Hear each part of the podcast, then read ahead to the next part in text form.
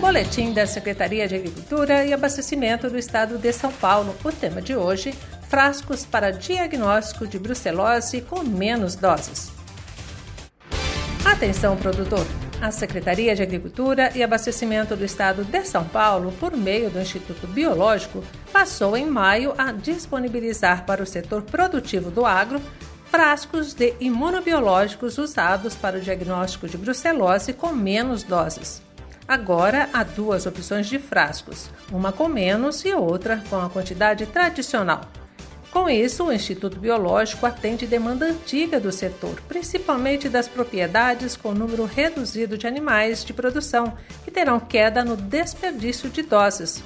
O Programa Nacional de Controle e Erradicação da Brucelose e Tuberculose Animal também é beneficiado, já que as doses antes desperdiçadas passam a ser utilizadas para o diagnóstico da doença em outros animais.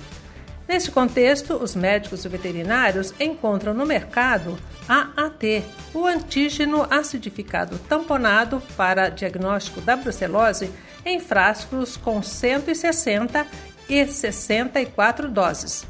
Também estão sendo produzidas e em breve estarão no mercado a prova lenta de 60 e 24 doses, além das tuberculinas bovina e aviária de 50 e 20 doses.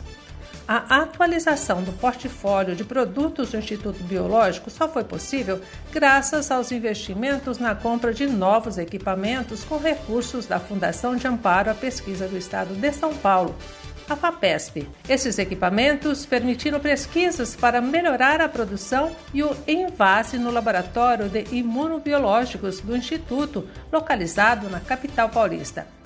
Em 2020, o Instituto Biológico também aumentou o prazo de validade dos frascos de tuberculina para triagem e confirmatório de tuberculose, que passaram a ser de dois anos, o dobro do que era disponibilizado anteriormente. E para o AAT, o aumento na validade foi de seis meses, passando de 12 para 18 meses. E para saber mais, acesse www.agricultura.sp.gov.br. Este foi o boletim da Secretaria de Agricultura e Abastecimento do Estado de São Paulo.